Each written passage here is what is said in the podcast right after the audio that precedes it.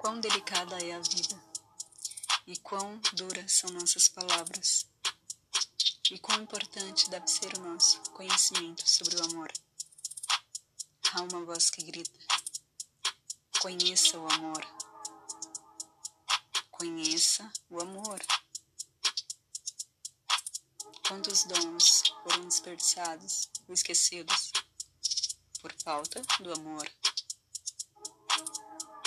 Quantas adorações foram sucumbidas por falta do amor?